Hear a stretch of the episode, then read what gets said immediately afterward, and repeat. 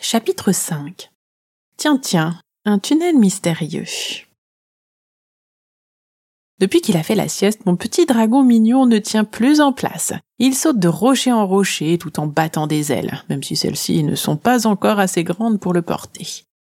En le suivant du regard, j'aperçois avec étonnement une trace de patte qui ressemble à celle de Dragolo, incrustée sur une pierre au fond de la grotte. Étrange. Intrigué, j'attrape mon dragon pour l'y emmener et y poser une de ses patounettes. L'empreinte est bien plus large. Néanmoins, malgré la différence de taille, ça a l'air de fonctionner. La cavité se met à trembler, tandis que de la poussière me tombe dessus et qu'un gros rocher se déplace pour découvrir un passage. Avec Dragolo, on s'approche prudemment. Il ne faut pas être bien grand pour pouvoir s'y faufiler. On dirait que le début de la galerie est à moitié effondré. Il fait sacrément sombre là-dedans. J'ai besoin d'une torche. J'attrape une branche que j'avais mise de côté pour me défendre au cas où. Je la maintiens au-dessus des flammes, mais ça ne prend pas instantanément. Et là, euh, je suis pressé. Alors, je farfouille dans mon sac pour trouver du tissu. Voyons, qu'est-ce qui me manquera le moins? Hum... Ma culotte rose Aïe, ce n'est qu'un petit sacrifice. J'en profite pour me changer. Ma robe blanche sera parfaite courte et bouffante, sa partie supérieure est ample avec une belle boucle noire pour l'attacher sur une épaule. Mes gants, presque aussi longs que mes chaussettes, arrivent jusqu'en haut de mes bras et se terminent par un bijou art déco. Je pioche encore dans mon sac pour trouver des accessoires. Oh, ce chapeau melon miniature tirait bien, mon petit dragolo. J'essaie de le lui enfiler, mais il se coûte tellement le crâne que je n'y arrive pas et pour éviter que je recommence, il s'enfuit par l'issue du fond de la grotte. Il a pile la bonne taille pour ne pas être obligé de baisser la tête. À propos, je me demande qui a bien pu concevoir cette ouverture. Le mécanisme est impressionnant. Il va falloir être prudent. Pourquoi est-il parti si vite, ce coquin de dragon? Sans perdre davantage de temps, j'enroule ma culotte à l'extrémité du bâton. Normalement, je suis censé imbiber le tissu dans un liquide inflammable. Sauf que là, je n'ai pas ce genre de produit sur moi. Ah, mais si J'ai exactement ce qu'il me faut. Je trempe l'étoffe dans la matière visqueuse restée au creux de la coquille d'œuf.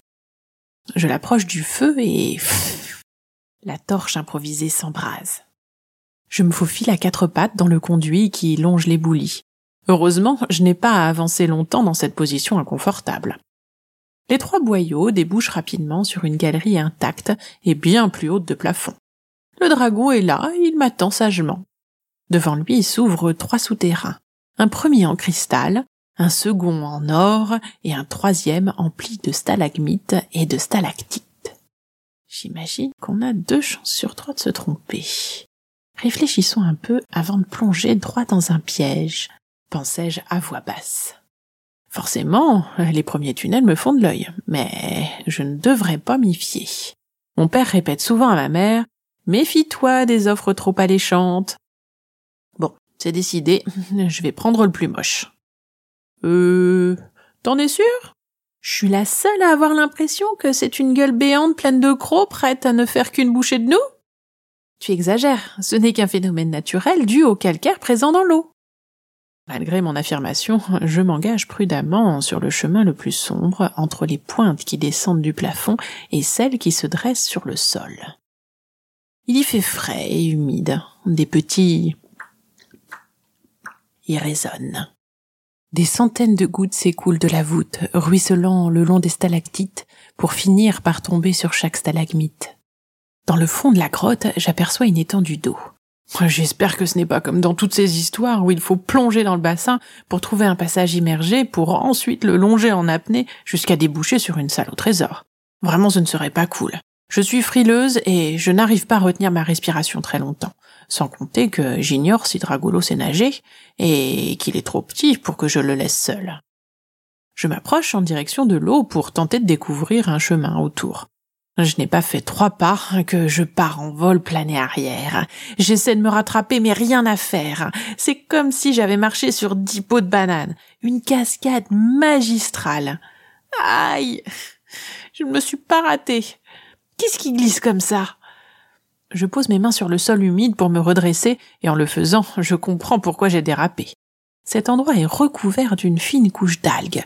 C'est une véritable patinoire. Et c'est quoi ce bruit?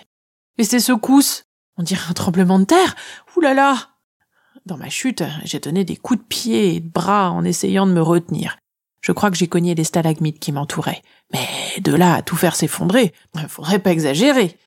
Pourtant, sous mes yeux écarquillés, des blocs se détachent et font dégringoler les stalagmites à la chaîne. On dirait un vrai parcours de domino. Je pousse un cri strident qui me revient en écho. Je plaque mes mains sur mes oreilles. Le sol tremble et le plafond s'effondre de façon totalement disproportionnée. Je ne sais plus où donner de la tête et surtout où me mettre à l'abri. L'adrénaline pulse dans mes veines. Mon ombre me tire dans tous les sens pour éviter que je me fasse écraser ou perforer par une stalactite. En l'espace d'une minute, une grande partie de la grotte s'affaisse, formant un énorme éboulis. Ouf, ça se calme. Par contre, il me semble que je suis au mauvais endroit. Je me retrouve bloqué côté bassin. L'entrée est derrière les décombres. Mon cœur bat très vite, et toute cette poussière me fait tousser. Après un instant où je me remets de mes émotions, je me relève pour mieux balayer du regard la caverne souterraine, une vraie scène apocalyptique, et dire que c'est moi qui ai déclenché ça. Je me sens aussi penaude qu'un éléphant sortant d'un magasin de porcelaine. C'est ce moment que choisit mon ombre pour exploser de rire. Je ne sais pas si c'est nerveux, pour autant elle est pliée en deux. Elle me lâche entre deux fous rires. catastrophe ambulante. Voyant mon regard chargé de reproches, elle ajoute C'est bon, fais pas cette tête, c'est promis, j'arrête. Mais elle continue. Au bout de trente secondes qui me paraissent bien longues, remarquant mon visage viré au cramoisi, elle tente d'apaiser ma fureur avec un Ok. Cette fois, je suis calmée. Malgré ça, elle recommence avec ce rire aigu qui a le don de m'énerver.